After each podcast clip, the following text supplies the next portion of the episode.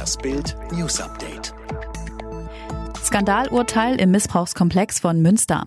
Nur drei Jahre und drei Monate Haft. So lautet das erste milde Urteil im Missbrauchskomplex von Münster. Am Freitagmittag verurteilten die Richter Patrick B. aus Norderstedt wegen schweren sexuellen Missbrauchs.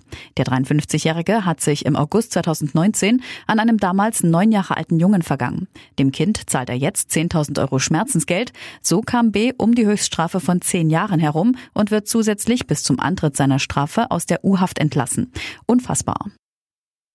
Maradonas Anwalt erhebt Vorwürfe gegen Ärzte. Diego Maradonas Tod liegt gerade erst zwei Tage zurück. Schon gibt es erste Vorwürfe zu den Umständen seines Ablebens. Sein Anwalt fordert eine Untersuchung, weil die Notärzte angeblich zu lange gebraucht hätten, um zu Maradonas Haus zu kommen.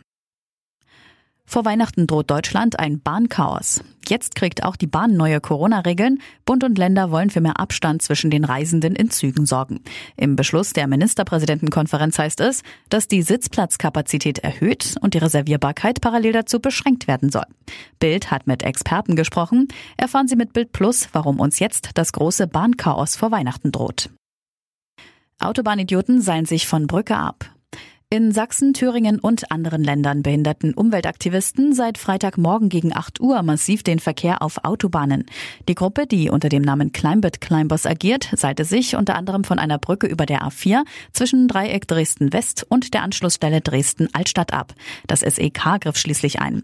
Die Blechlawine staute sich kilometerweit. Bei einer ähnlichen Abseilaktion war vor kurzem ein Mensch schwer verletzt worden. Insgesamt mehr als eine Million Infizierte in Deutschland. Die Gesamtzahl der bislang nachgewiesenen Corona-Infektionen in Deutschland hat die Marke von einer Million überschritten. Die Gesundheitsämter meldeten dem Robert-Koch-Institut 22.806 neue Corona-Infektionen binnen 24 Stunden.